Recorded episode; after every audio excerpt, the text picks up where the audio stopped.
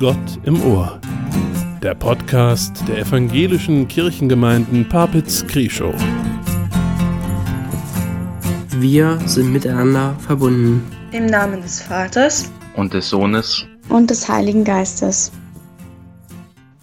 Amen. Herzlich willkommen zu Gott im Ohr.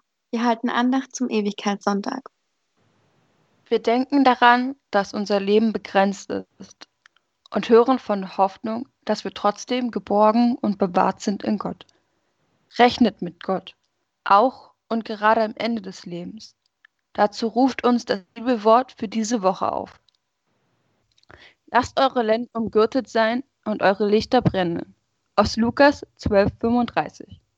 Heute sind bei der Andacht dabei Fine, Kevin, Axel und ich bin Eva. Wir möchten gerne mit euch den Psalm für diese Woche sprechen. Das ist der Psalm mit der Nummer 126. Im Gesangbuch ist das die Nummer 750. Gott, du bist da. Du hörst uns zu, in den vielen Häusern und Wohnungen, in den Dörfern unserer Kirchengemeinden. Mit den Herzensworten aus dem Psalm sprechen wir zu dir und sprechen im Wechsel. Wenn der Herr die Gefangenen Zions erlösen wird, so werden wir sein wie die Träumenden.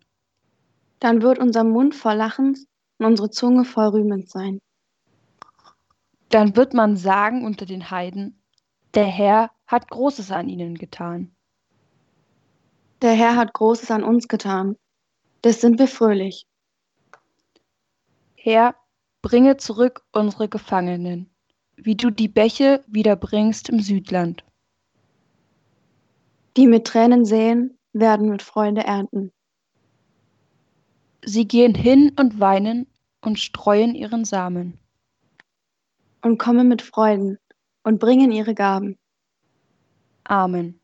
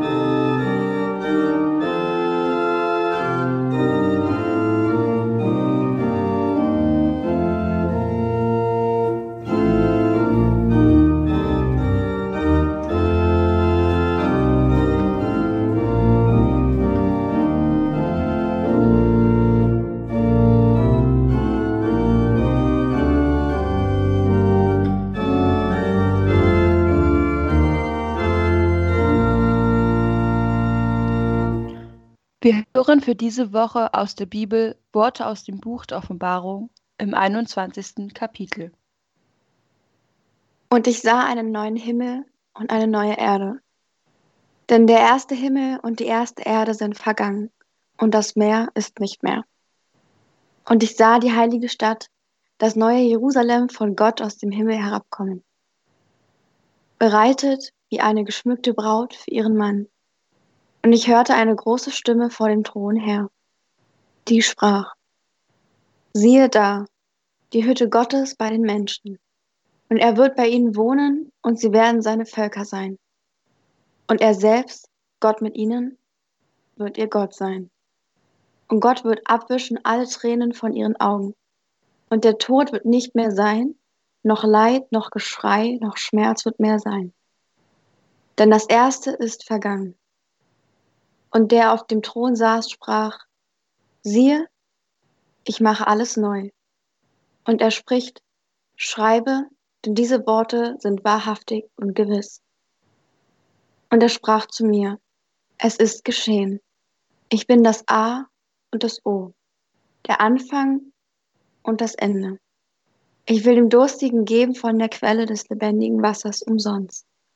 Wer überwindet, der wird dies ererben. Und ich werde sein Gott sein und er wird mein Sohn sein. Amen.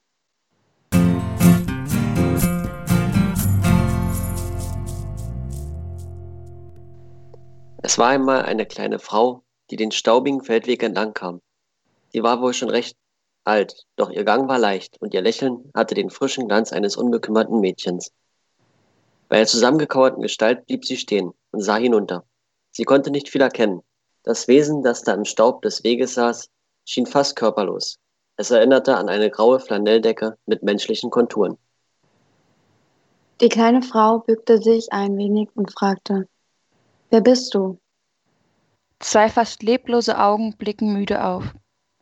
Ich bin die Traurigkeit, flüsterte die Stimme stockend und so leise, dass sie kaum zu hören war.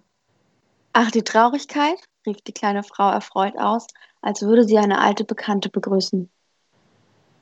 Du kennst mich? fragte die Traurigkeit misstrauisch. Natürlich kenne ich dich. Immer wieder einmal hast du mich ein Stück des Weges begleitet. Ja, aber argwöhnte die Traurigkeit. Warum flüchtest du denn nicht von mir? Hast du denn keine Angst? Warum sollte ich vor dir davonlaufen, meine Liebe? Du weißt doch selber nur zu gut, dass du jeden Flüchtigen einholst. Aber was ich dich fragen will, warum siehst du so mutlos aus? Ich, ich bin traurig, antwortete die graue Gestalt mit brüchiger Stimme. Die kleine alte Frau setzte sich zu ihr. Traurig bist du also? sagte sie und nickte verständnisvoll mit dem Kopf. Erzähl mir doch, was dich so bedrückt. Die Traurigkeit seufzte tief. Sollte ihr diesmal wirklich jemand zuhören wollen? Wie oft hatte sie sich das schon gewünscht? Ach, weißt du, begann sie zögernd und äußerst verwundert. Es ist so, dass mich einfach niemand mag. Es ist nun mal meine Bestimmung, unter die Menschen zu gehen und für eine gewisse Zeit bei ihnen zu verweilen. Aber wenn ich zu ihnen komme, schrecken sie zurück. Sie fürchten sich vor mir und meiden mich wie die Pest. Die Traurigkeit schluckte schwer.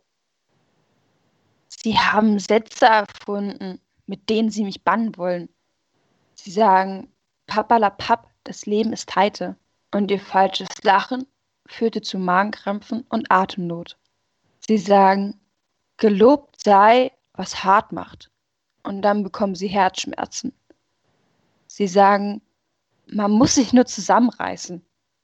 Und sie spüren das Reißen in den Schultern und im Rücken. Sie sagen, nur Schwächlinge weinen. Und die aufgestauten Tränen sprengen fast ihre Köpfe. Oder aber sie betäuben sich mit Alkohol und Drogen, damit sie mich nicht fühlen müssen. Oh ja, bestätigt die alte Frau. Solche Menschen sind mir oft begegnet. Die Traurigkeit sank noch ein wenig mehr in sich zusammen. Und dabei will ich den Menschen doch nur helfen. Wenn ich ganz nah bei ihnen bin, können sie sich selbst begegnen. Ich helfe ihnen, ein Nest zu bauen, um ihre Wunden zu pflegen. Wer traurig ist, hat eine besonders dünne Haut. Manches Leid bricht wieder auf wie eine schlecht verheilte Wunde. Und das tut sehr weh. Aber nur wer die Trauer zulässt und all die ungeweinten Tränen weint, kann seine Wunden wirklich heilen. Doch die Menschen wollen gar nicht, dass ich ihnen dabei helfe. Stattdessen schminken sie sich ein grelles Lachen über ihren Namen. Oder sie legen einen dicken Panzer aus Bitterkeit zu. Die Traurigkeit schwieg. Ihr Wein war erst schwach, dann stärker und schließlich ganz verzweifelt. Die kleine Frau nahm die zusammengezuckte Gestalt. Die kleine Frau nahm die zusammengesunkene Gestalt tröstend in die Arme. Wie weich und wie sanft sie sich anfühlt, dachte sie und streichelte zärtlich das zitternde Bündel. Weine nur Traurigkeit, flüsterte sie liebevoll. Ruh dich aus, damit du wieder Kraft sammeln kannst. Du sollst von nun an nicht mehr alleine wandern. Ich werde dich begleiten, damit die Mutlosigkeit nicht noch mehr an Macht gewinnt. Die Traurigkeit hörte auf zu weinen. Sie richtete sich auf und betrachtete erstaunt ihre neue Gefährtin. Aber, aber wer bist du eigentlich? Ich, sagte die kleine alte Frau schmunzelnd. Und dann lächelte sie wieder so ungekümmert wie ein kleines Mädchen. Ich bin die Hoffnung.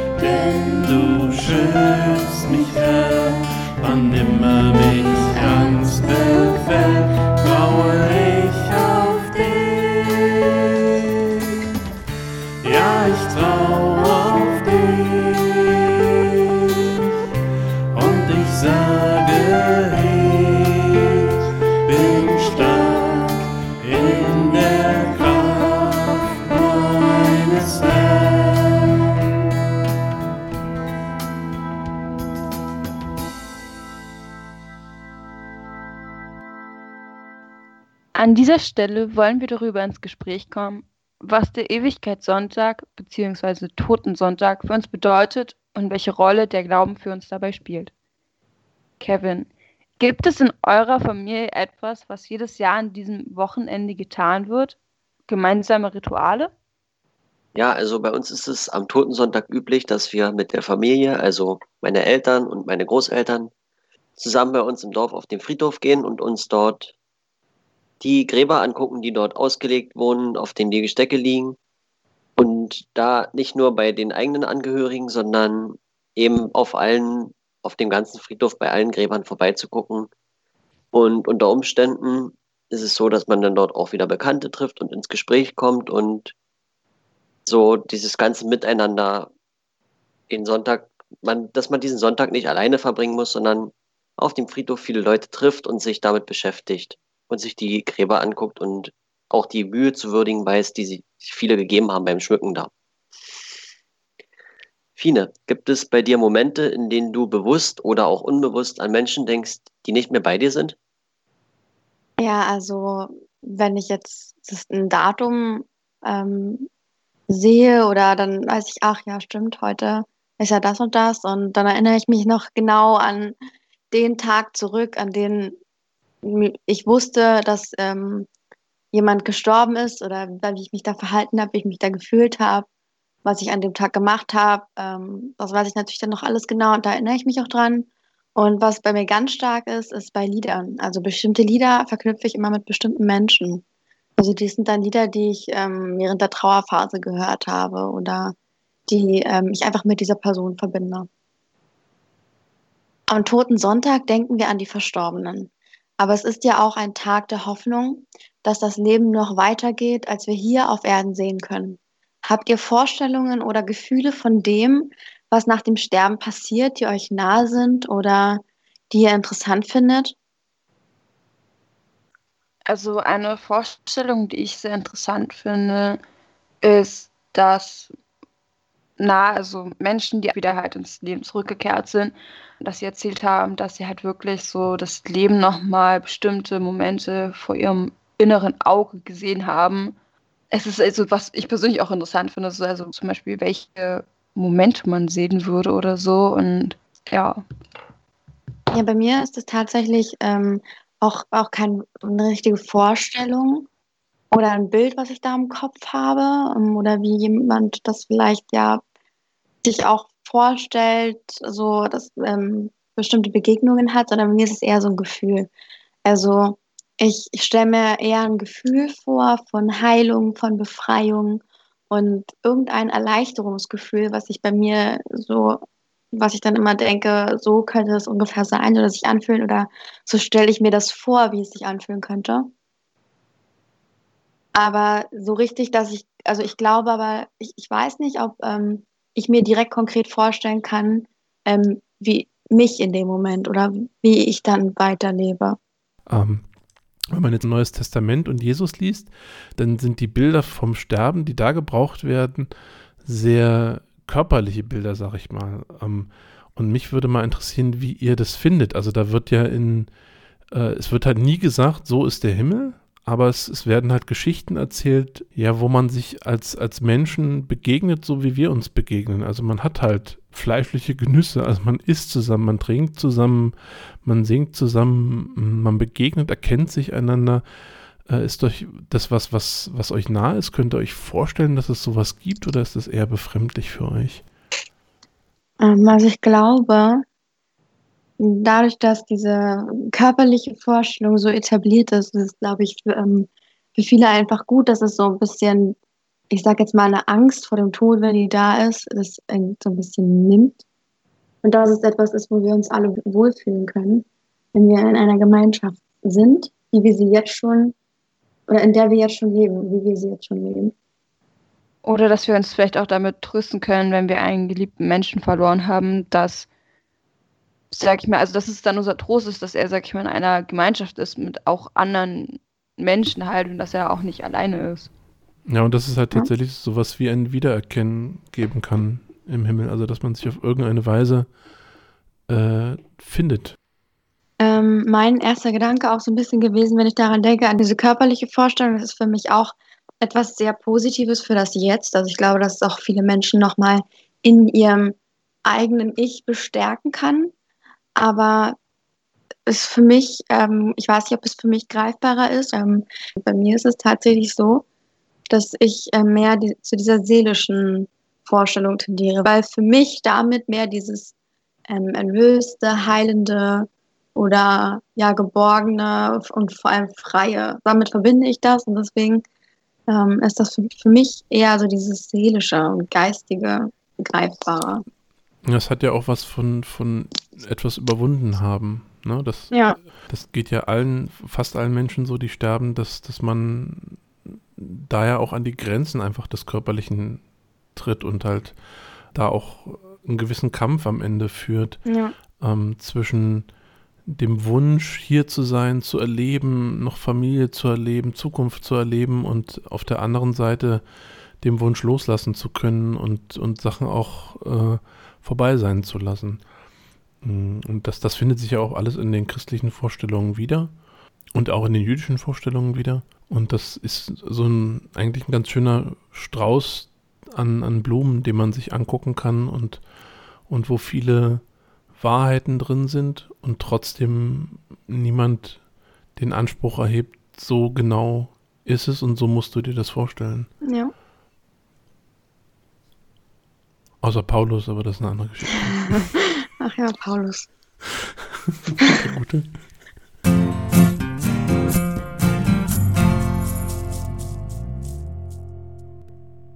Lasst uns mit Gott reden. Gott, du bist am Anfang, wenn unser Leben beginnt, wenn wir uns verlieben, wenn wir unser Glück finden. Gott, du bist am Ende, wenn unser Leben aufhören wird wenn wir uns begegnen werden, wenn wir in deiner Nähe sein werden, ganz und gar. Gott, jetzt bist du da und alle sind bei dir, die Toten, die Lebenden und die, die noch zur Welt kommen. Gott, wir sind deine Kinder. Du schenkst uns Zeit, du schenkst uns Leben. Du gibst uns Nähe und Liebe. Deine Nähe und deine Liebe. Du bist da vom Anfang bis zum Ende. Mit dem Gebet von Jesus verbinden wir uns auf unseren Dörfern und mit Christinnen und Christen auf der ganzen Welt. Vater unser im Himmel, geheiligt werde dein Name, dein Reich komme, dein Wille geschehe, wie im Himmel, so auf Erden.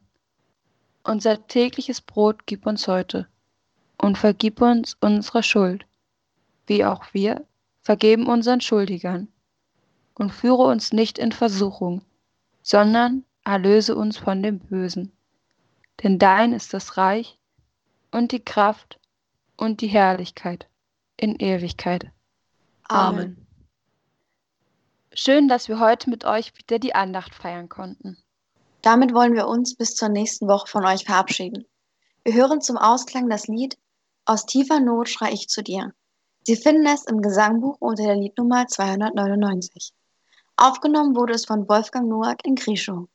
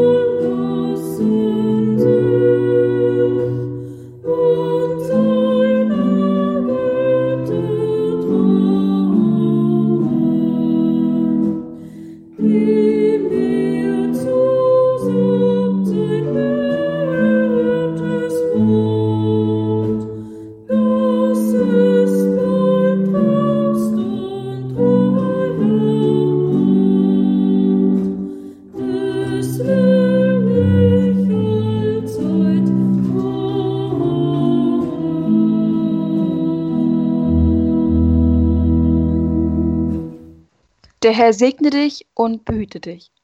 Der Herr lasse sein Angesicht leuchten über dir und sei dir gnädig. Der Herr erhebe sein Angesicht auf dich und gebe dir Frieden. Amen.